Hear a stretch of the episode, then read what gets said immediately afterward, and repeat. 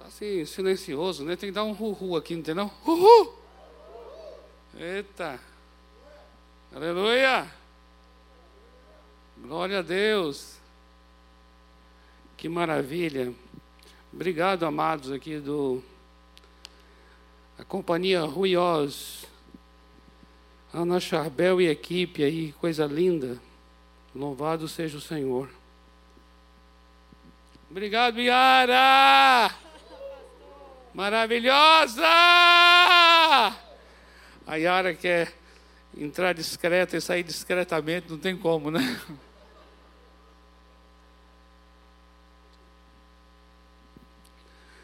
Amados, o pastor Rafael me ligou duas vezes agoniado de coração para que eu não esquecesse, eu não vou esquecer não, pastor Rafael, amém, pastor Rafael, amém. E querido pastor Rafael, é, foi continuou sendo incumbido pelo pastor Jonas para estar na mesma igreja que ele esteve na semana passada.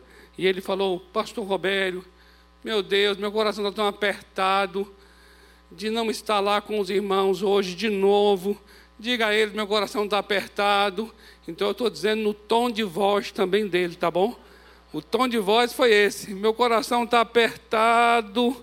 Ele falou com um aperto. Falei, Deus do céu, vá em paz, meu irmão. Seja liberado, Deus te abençoe e te use lá também. Glória a Deus, mas ele fez questão que eu não esquecesse de transmitir o seu amor, o seu carinho por essa parcela aqui do corpo de Cristo que reúne às 17 horas. Então está aqui, recebam o carinho, o amor do pastor Rafael Gadelha. Foi lindo hoje de manhã, né, ver aqui o pastor Rafael e ver o Guigão, né, o Guilherme, o filho dele, orando pelos dízimos e ofertas. Uma graça, não é? algo bem significativo e simbólico ali. Louvado seja o Senhor Deus pela vida deste homem de Deus e toda a sua família, em nome de Jesus. Glória a Deus, amados. Como é que vocês estão de frio? Também de frio? O frio tá bom, eu gosto do frio. Para mim é um dos melhores é, estações que tem, é frio e sol. Frio e sol juntos é uma combinação perfeita. Amados, é, não sabemos, aproveitando ainda aqui nesse momento de. Não sabemos ainda sobre os cultos noturnos. Ainda não temos uma definição a respeito das noites, em função das diretrizes que temos recebido por parte do governo em relação ao toque de recolher, que ainda é às 21 horas. Então, com isso, nós estamos revendo sobre todos os cultos que acontecem na semana, inclusive no domingo à noite.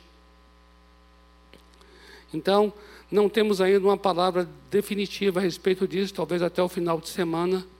Então, eu reforço o que o nosso querido pastor Giba colocou aqui, de vocês estarem sintonizados em todas as mídias da igreja, porque rapidamente nós podemos receber uma nova instrução e aí já transmitir aos irmãos sobre se estaremos mesmo tendo os cultos das noites ou não. Por enquanto, não, tá bom? Mas os irmãos estejam atentos aí, porque vivemos tempos assim, né? Que algo é definido aqui, depois é desdefinido. Gostou da palavra? Eu gosto desses neologismos. Então é bom. É, é, é, vivemos tempos exatamente disso, né?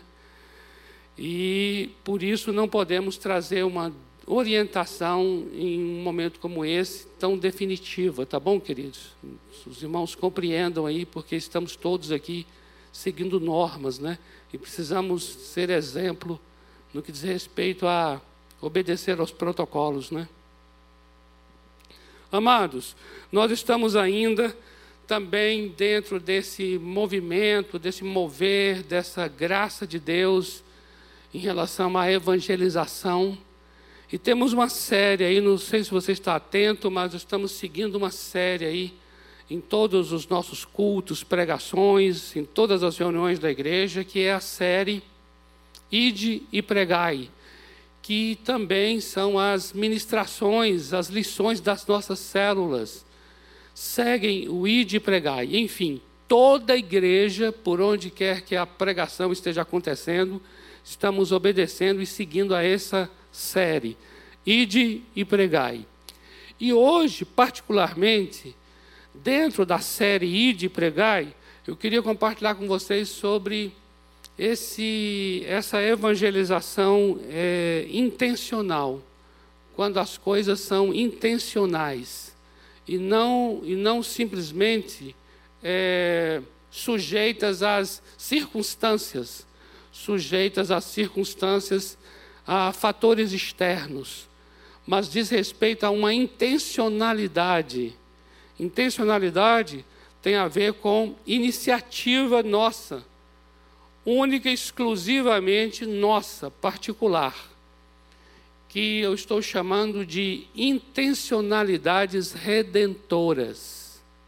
Intencionalidades redentoras. Por que intencionalidade?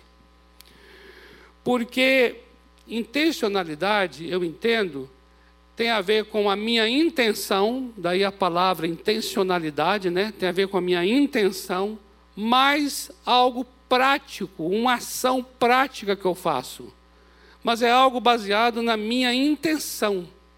É uma intenção minha, ou seja, é uma ação proposital, minha e sua. É uma ação, portanto, deliberada, deliberada. E essa ação que é deliberada, proposital, ela não depende de circunstâncias é, externas. Entenda bem isso. Sejam elas as circunstâncias que venham através de programas, programações, não é? Assim, circunstâncias programadas. Por exemplo, nós estamos agora aqui dentro de uma dentro de uma programação, como já foi dito aqui de evangelismo, uma programação que nós vimos aqui até mais um, ganhar mais um. E aí nós tivemos ontem o dia D, o dia de dia da evangelização. Quando você olha isso, o que, que é isso? Isso é uma isso é uma circunstância, é uma situação programada. Dia D. Aí você fala assim: puxa, passou o dia D e eu não evangelizei. Mas será que eu posso evangelizar no domingo? Né? Ou na segunda-feira? É claro que pode. Entende? Mas nós temos essa situação que ela é programada. E nós temos também aquelas situações que são espontâneas, que não são programadas, que são espontâneas. Espontânea é o quê? Algo que acontece fora do nosso controle.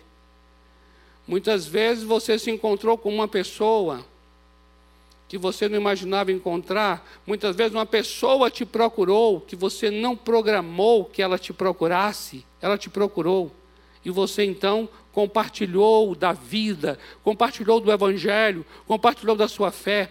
Entenda bem, intencionalidade não tem a ver com uma circunstância programada, nem com uma circunstância espontânea.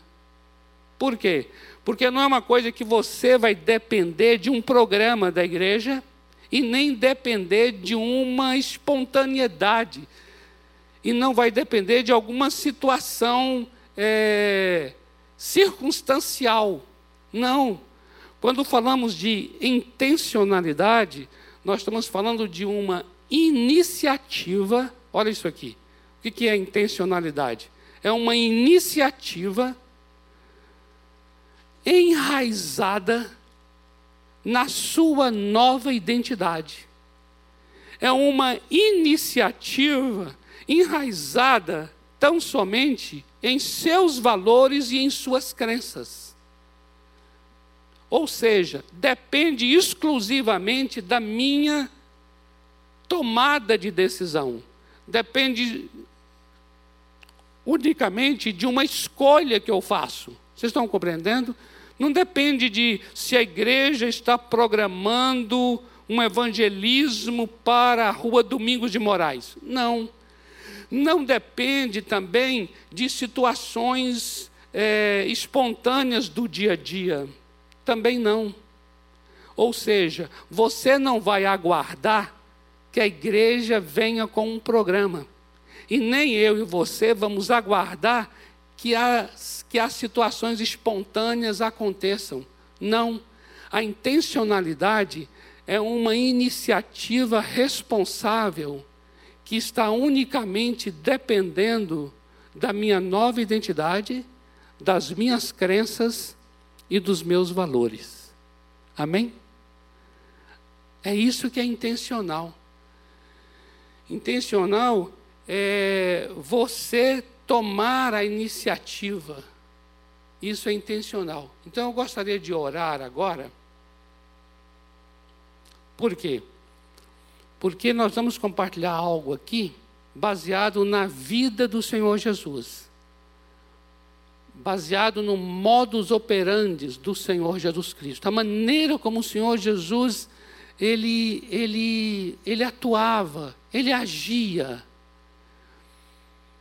E eu gostaria muito que o Espírito Santo, nesse momento, pudesse nos ajudar para que cada um aqui, em cada realidade de cada um, cada um aqui em, no local onde você está, onde você mora, onde você trabalha, na função que você exerce, cada um de nós aqui, com os recursos que tem, cada um de nós com a capacidade que tem, com o tipo de acesso que temos, cada um, tenhamos uma criatividade, uma criatividade intencional para abençoar a vida de alguém. Porque quando nós falamos que a intencionalidade é redentora, nós estamos falando que eu vou tomar uma iniciativa baseado naquilo que eu creio, e essa iniciativa vai abençoar a vida de alguém. É isso que é redentor. Redentor quer dizer tudo aquilo que vai abençoar no sentido de salvar, no sentido de levar uma cura, no sentido de levar um, uma paz no sentido de levar uma libertação, no sentido de levar uma reconciliação, de levar um perdão, de levar um refrigério, entende? Todas essas bênçãos, elas são redentoras. Elas vão redimir, ou seja, todas essas bênçãos, elas vão resgatar essas vidas. A intenção é de abençoar. Isso é que chamamos de intencionalidade redentora. É porque a intenção é de abençoar. Imagina que coisa linda, eu e você, que temos já essa marca de Cristo em nós, que temos já esse amor de Deus em nós, que temos já essa nova identidade, nós temos os nossos valores em Cristo, nós temos os nossos princípios em Cristo. Imagine, amados, o que é que nós queremos em relação aos outros? Queremos abençoá-los. Não é tremendo isso? Eu fiquei pensando nisso aqui exatamente agora, enquanto eh, esses amados dançavam aqui ao som dessa música. Eu pensei assim: Deus do céu, o que é que nós aqui estamos querendo? É abençoar essas vidas, abençoar essas pessoas nós, para abençoá-las, vamos ter que atravessar uma barreira espiritual, porque existe uma resistência do inferno. Mas nós também teremos que atravessar uma barreira de preconceito das próprias pessoas, uma barreira de resistência, de indiferença. Mas o que é que nós estamos querendo com a nossa iniciativa, com a nossa intencionalidade? É abençoar essa outra pessoa. Então veja isso você. Pensa nisso agora você. O que é que você quer em relação a essa pessoa que você quer bem? Você quer abençoá-la. Então, o que eu quero orar agora é dizer assim: Espírito Santo, ajuda-me a ser intencional, ajuda-me a ter uma criatividade, ajuda-me a ter ações redentoras, ajuda-me a ter Santo Espírito, ações que venham de fato abençoar essas pessoas. Eu, eu não quero ficar aguardando que tenha um programa para isso. Assim também que eu não quero ficar aguardando situações circunstanciais que favoreçam. Não.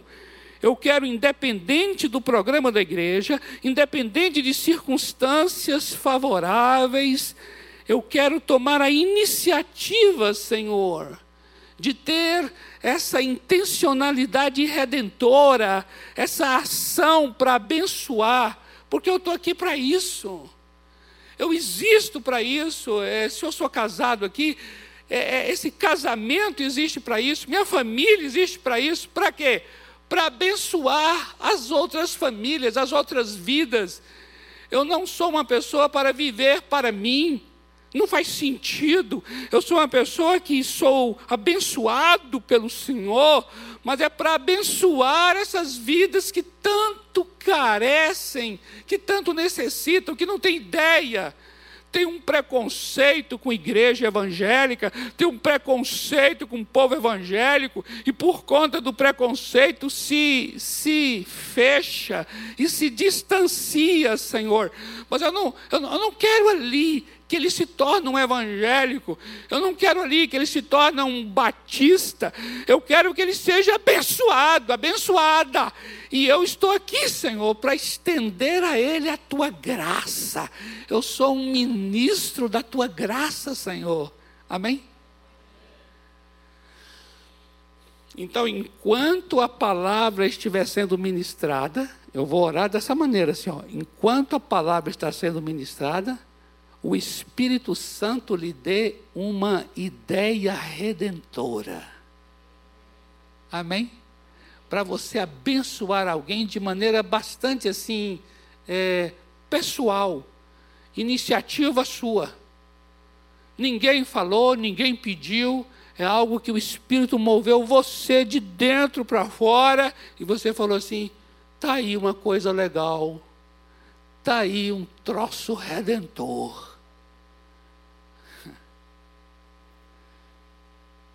Aleluia.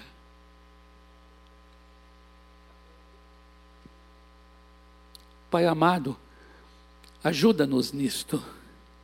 A gente fala sobre isso, mas é diferente quando o Senhor atua, quando o Senhor opera. Por isso, agora aqui, Pai, para os amados que estão aqui, aqueles que estão em casa, nós oramos agora. Espírito Santo, ajuda-nos, abra nossos olhos para ver Abra nossos ouvidos para ouvir. À medida em que estamos vendo como o Senhor Jesus se movia, que o Espírito do Senhor nos ajude também a nos mover nestes dias aqui em São Paulo, onde quer que cada um esteja agora nos vendo, nos ouvindo, Senhor. Nós queremos ter iniciativas redentoras, nós queremos ter ações que venham abençoar pessoas, Pai. Espírito Santo, nos dê a criatividade dos céus. Em nome do Senhor Jesus. Amém. Eu queria ler com você aqui, no Evangelho de João, no capítulo 4, Evangelho de João, capítulo 4, do verso 1 ao verso 4, o seguinte: Quando, pois, o Senhor veio a saber que os fariseus tinham ouvido dizer que ele, Jesus, fazia e batizava mais discípulos que João, se bem que Jesus mesmo não batizava, e sim os seus discípulos, deixou a Judéia, retirando-se outra vez para a Galiléia. Agora eu quero chamar a atenção do versículo 4. E era-lhe necessário atravessar a província de Samaria. Eu quero pegar essa expressão aqui. E era-lhe necessário passar por Samaria. A palavra necessário é a palavra que se destaca aqui agora, tá bom? Quando diz que era necessário, é porque era algo intencional da parte do Senhor Jesus. Ele tinha uma intencionalidade de passar por Samaria. Compreende isso?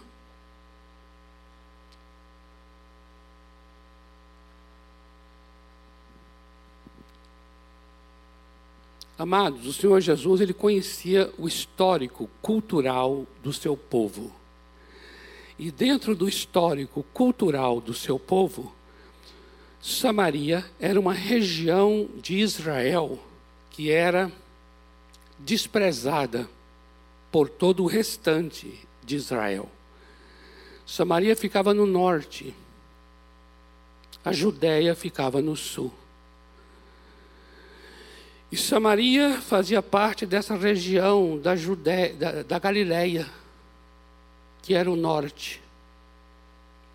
Se você ler, por exemplo, Esdras capítulo 4, Neemias capítulo 4, você vai ver que tanto para a reconstrução do templo, quanto para a reconstrução dos muros de Jerusalém, os samaritanos se levantaram em oposição aos judeus da Judéia, impedindo-os de reconstruir o templo e de reconstruir os muros. E havia então agora uma, uma, uma desavença milenar, uma desavença por séculos, por muito tempo.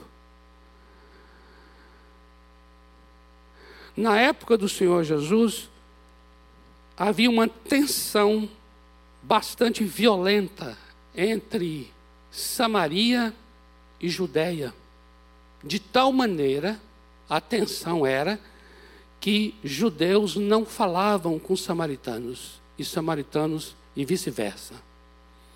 Samaria tinha o seu local próprio de culto, enquanto em Jerusalém tinha o templo. Mas Samaria tinha o seu próprio templo particular, justamente para não ir para a Judéia.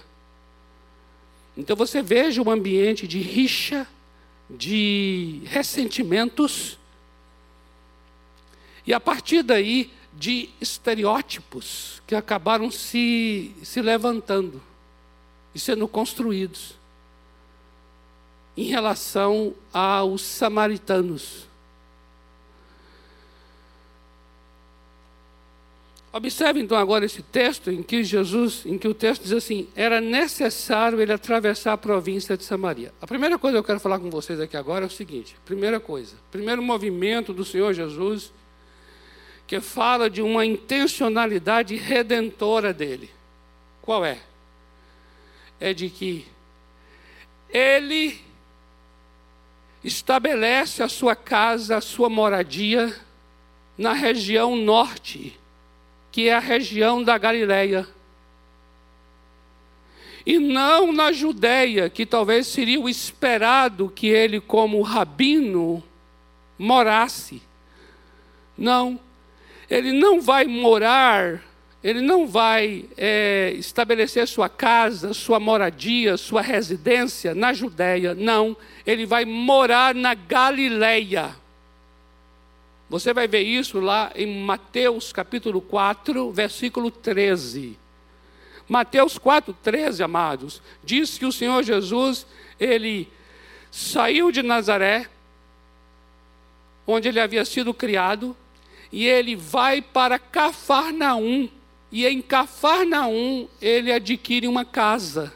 E ali ele mora durante todo o seu ministério em Cafarnaum. Onde é Cafarnaum? Na Galileia. E, e o que é que tem na Galileia que fez com que Jesus mudasse para lá? Na Galileia estão as pessoas que estão na sombra da morte, habitando em trevas, morando em trevas na sombra da morte. Esse é o povo da Galileia.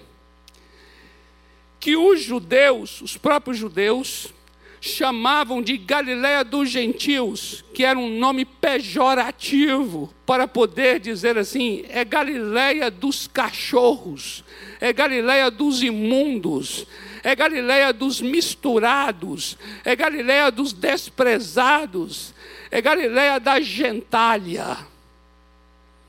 Era a maneira que eles tinham de chamar o nome gentil. Gentil era um nome pejorativo. Veja que o Senhor Jesus intencionalmente, e aqui existe uma intencionalidade redentora no seguinte sentido: é a intenção de fazer parte de. Ele não era alguém que viria de fora para aqueles que estavam na sombra da morte. Não. Ele é alguém que estava dentro, que fazia parte do povo que estava na sombra da morte e que habitava em trevas. Nós temos então aqui uma encarnação proposital. O Senhor está aqui tendo uma experiência profunda de encarnação, e aqui entendo encarnação no sentido de tornar-se, quando Deus se torna carne e habita entre nós, Ele está se tornando quem nós somos para nos tirar de quem nós éramos.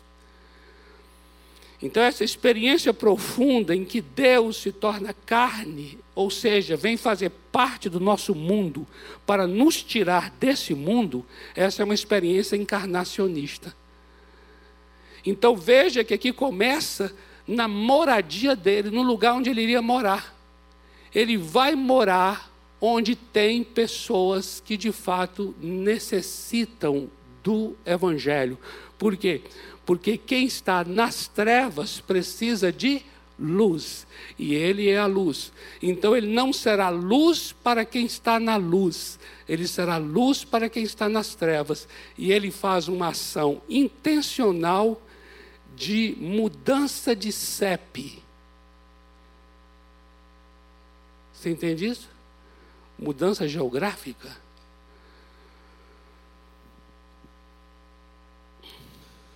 Isso é interessantíssimo.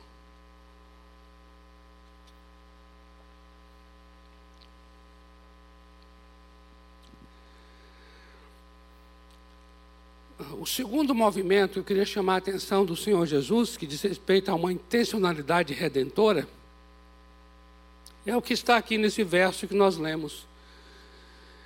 Era necessário passar então por Samaria.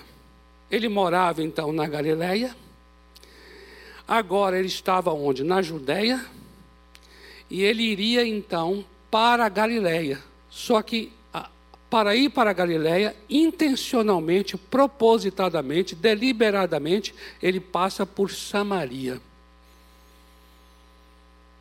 E ali, quando ele passa por Samaria, ele, ele se assenta naquele poço de Jacó. E ele está cansado com sede. Aí vem uma mulher que é samaritana buscar água. E aí ele chega para a mulher e pede água. Essa é uma ação toda intencional. Ele sabe que ele é judeu.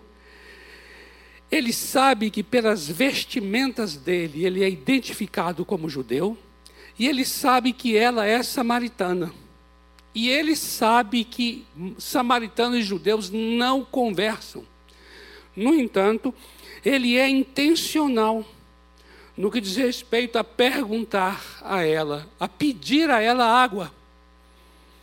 Aí ela vai responder, veja como é que ela responde no verso 9, do quanto essa mulher está marcada e toda a cultura e todos os habitantes estão marcados por essa cultura, por esse ressentimento. Ela diz: Como sendo tu judeu, pedes de beber a mim, que sou mulher samaritana? E aí, entre parênteses, vem a explicação. Porque os judeus não se dão com os samaritanos. Não é interessante isso? Não é interessante isso de Jesus, sabedor de que os judeus não se dão com os samaritanos, ele deliberadamente agora se aproxima de um samaritano. E esse samaritano é uma mulher, o que agrava mais ainda dentro da cultura local porque ela é uma mulher e é uma mulher que está sozinha, sozinha, solitária ali naquele poço. Nós temos então aqui, amados, uma intencionalidade do Senhor Jesus de se aproximar, de se aproximar diante de uma pessoa que ele já sabe que é uma pessoa estereotipada, e ele já sabe que é uma pessoa que é desprezada, e ele já sabe que é uma pessoa que está dentro de uma cultura de ressentimento, uma cultura de mágoa e uma cultura de ódio. Ele já sabe disso. Isso não é novidade. No entanto, até por conta disso, por conta disso, ele tem essa ação redentora. É uma ação que não dependeu de um programa evangelístico que estava acontecendo na Judéia, e nem dependeu de uma circunstância que por acaso ele encontrasse uma samaritana bem no supermercado e entendeu? Não, Aqui é uma ação inteiramente intencional, deliberada, já conhecedor dessa cultura do ódio. Será, será que o Espírito Santo está falando ao seu coração?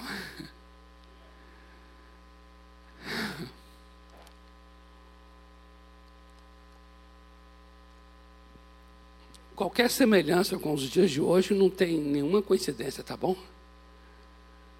A gente vive muitas situações assim hoje. Você e eu sabemos onde estão demarcadas as fronteiras entre a Judéia e a Samaria no sentido espiritual, social em nossos dias. Não sabemos? Sabemos. Em muitos aspectos aqui eu nem vou listar, mas você sabe.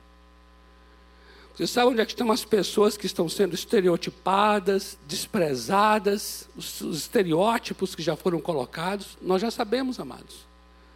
As divisões que existem, porque a Judéia era tido como, ah, vamos chamar assim, o lugar santo, o lugar do povo do templo, porque o templo, o templo ficava em Jerusalém, Jerusalém é na Judéia. Então Judéia representava o povo da santidade. E a Galileia e a Samaria ah, é o povo misturado, o povo desprezado. Então havia de ambos os lados diferenças enormes, distanciamentos maiores do que as distâncias geográficas. Semelhantemente, vivemos situações assim. E eu diria aqui, dentro da semelhança da situação, que nós aqui, nós evangélico aqui, esse templo para mim é como se fosse a Judéia. Permita-me dizer isso. Eu com essa cara de fariseu sacerdotal. Entendeu?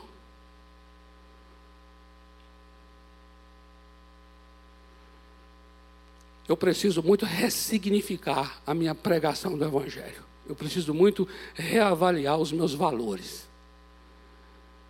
Eu preciso receber um banho de evangelho do Senhor Jesus Cristo. Para chegar e falar assim: sai dessa Judéia, porque o povo que habita em trevas está aí não. Está é lá na Galileia. Eu preciso ter iniciativas redentoras. E um terceiro movimento, então eu falei aqui, ó, o primeiro movimento foi o Jesus morar morar na Galileia. O segundo movimento é esse aqui agora, o de criar um canal de comunicação.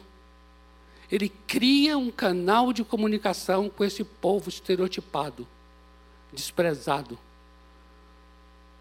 Ele cria um canal de comunicação no meio de uma cultura do ódio e do ressentimento. Olha que movimento tremendo, totalmente intencional. E o terceiro e último que eu queria compartilhar aqui, e que está em linha com tudo isso que estamos falando, é o que incomodava profundamente os fariseus, a turma da Judéia. A turma da Judéia estava incomodada com esse movimento aqui. Sabe o que era? Jesus hospedava pecador e comia com eles.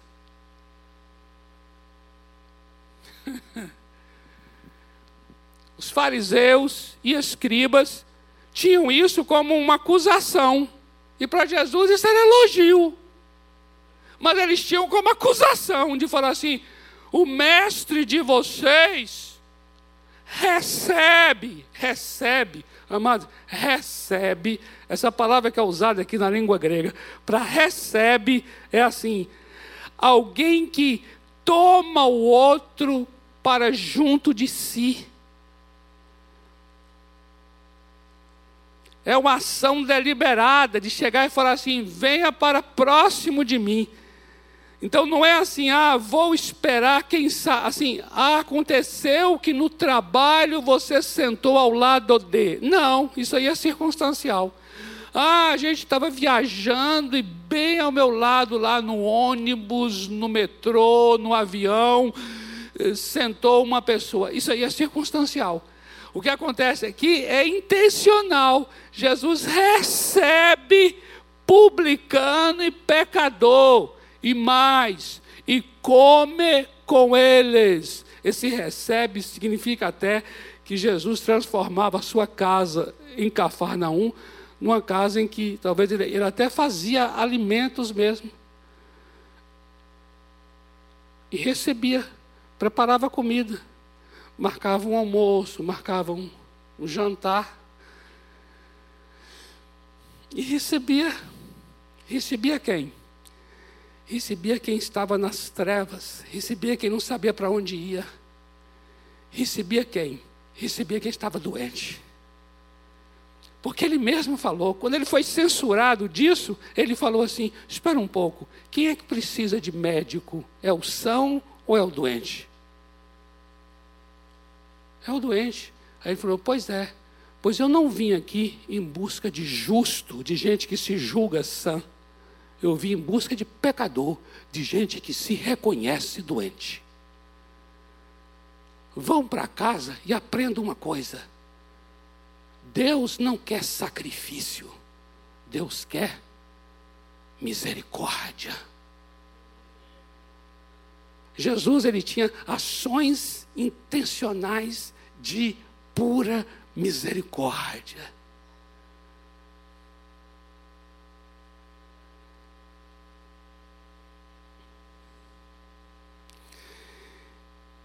a intencionalidade dele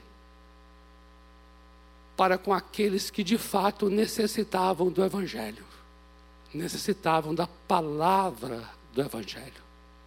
É tão interessante você ler lá em 1 Coríntios capítulo 5, dos versos 9 ao 12, aqui mais especificamente, onde o apóstolo Paulo fala assim a respeito de pessoas que são adúlteros, que são pornográficos, que são idólatras, enfim, pessoas que, que, sabe, chutaram o pau da barraca. E aí ele fala assim: eu não vou pedir que vocês não comam, não se associem ou não tenham comunhão com essas pessoas, porque se eu disser para vocês não terem comunhão com essas pessoas, eu vou ter que pedir para vocês saírem do mundo. Agora, eu vou pedir sim que vocês não tenham comunhão com quem se diz irmão e pratica essas questões.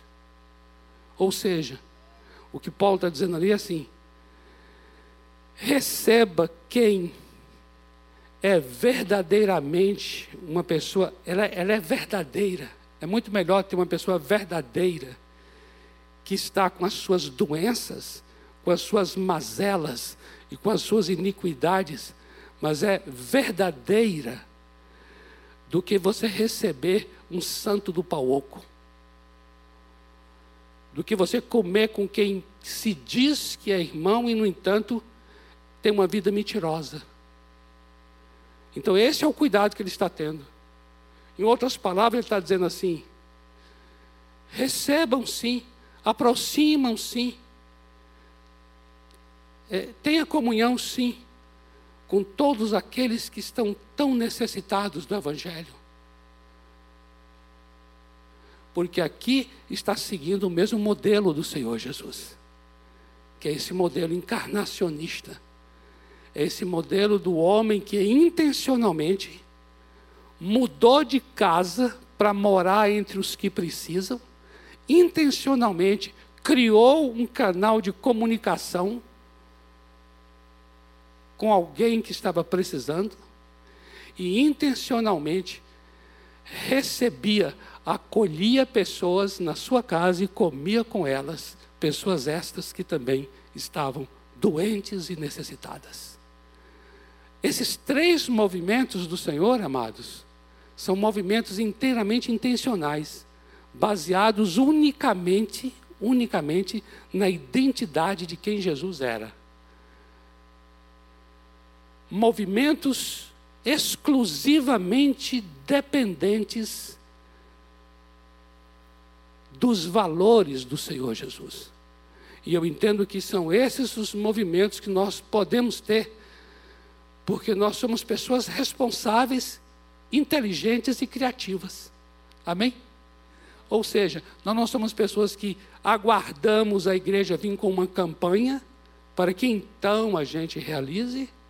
E também não somos pessoas que aguardamos que surja uma situação favorável no dia assim para você aproveitar a ocasião. Não independente de programas, independente de campanhas, independente de situações circunstanciais, nós somos pessoas da luz. Amém? Nós temos uma identidade de pessoas nascidas de novo. Nós temos a, a compaixão do nosso Deus em nós. Nós somos ministros da graça. Amém? Isso é, isso é quem nós somos. Então, é baseado nisto que nós somos que nós vamos então ter os nossos movimentos redentores. Nossas ações, nossas iniciativas redentoras, as intencionalidades redentoras, a intenção de abençoar. Porque tudo isso aqui redundou em quê? em muitas vidas libertas, curadas e salvas. Não foi? Para onde ele ia, essa turma toda ia atrás. Era, era onde ele ia ir atrás. Por quê? Porque foram abençoados por ele. Vamos orar? Eita, glória a Deus!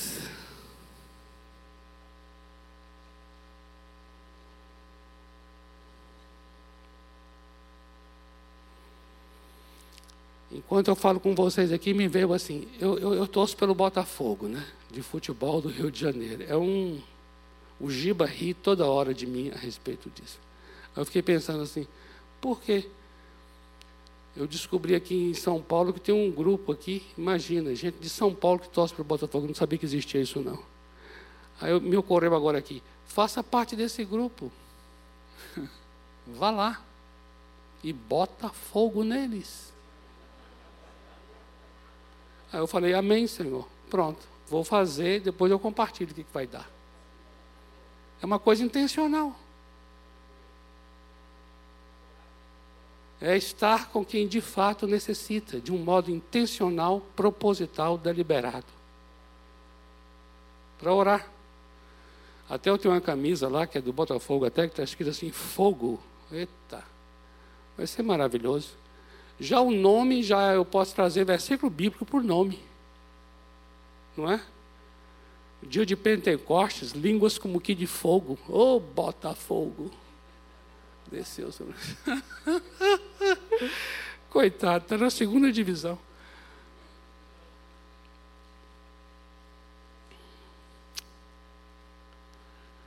Oh Senhor, move o nosso coração, Senhor.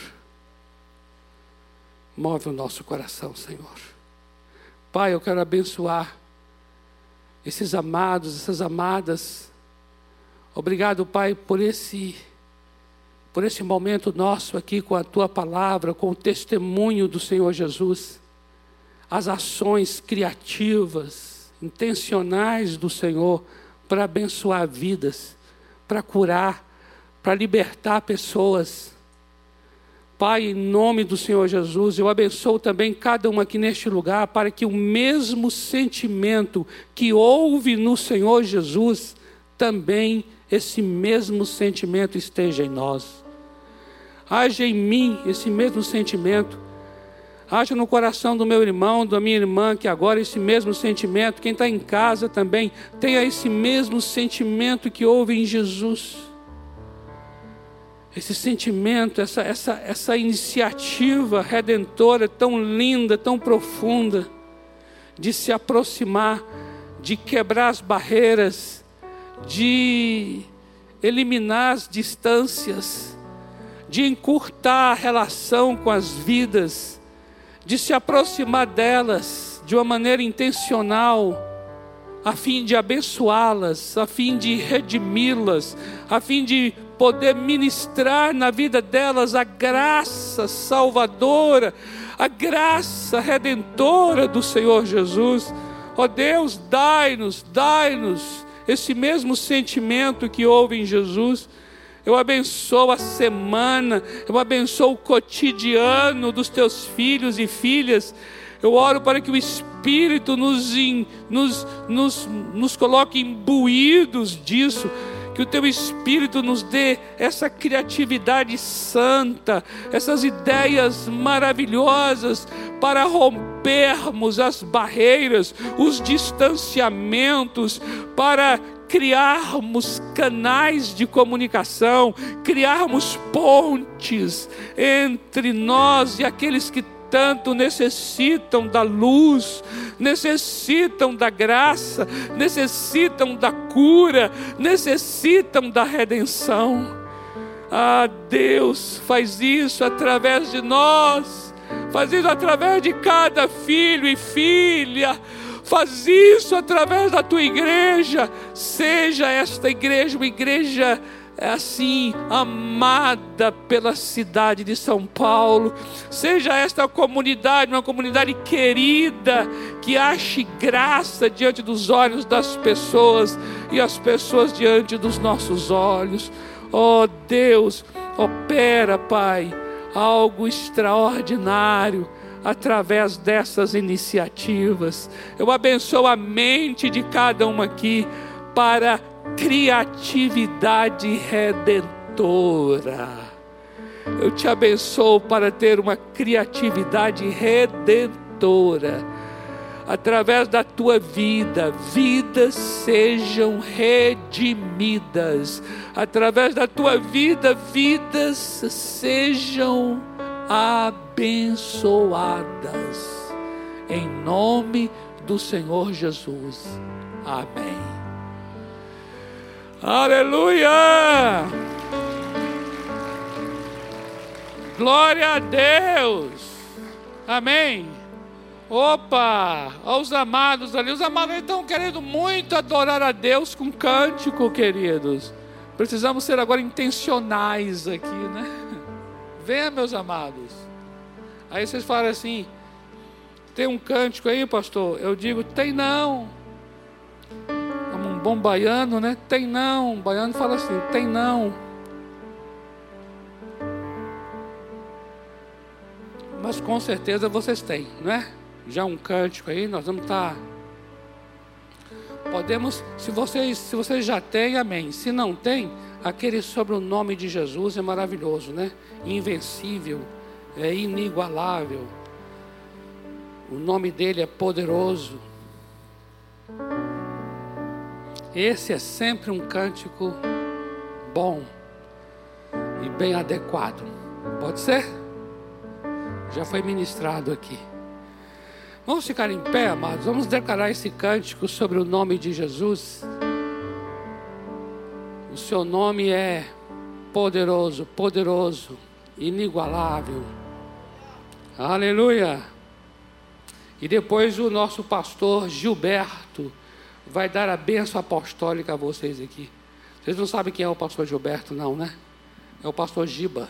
o nome dele é Gilberto. Aleluia! Pode vir aqui, amados. Glória a Deus. Eu vou ficar aqui para cantar também. Vão ter que me aguentar cantando. Só a graça.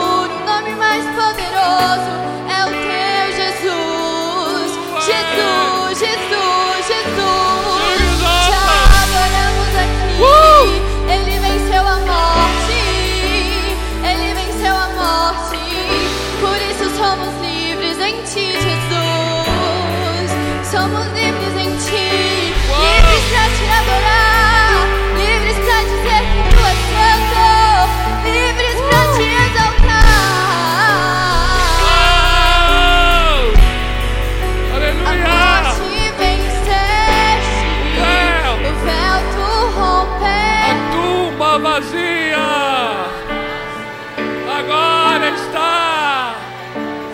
Aleluia! O céu te adora.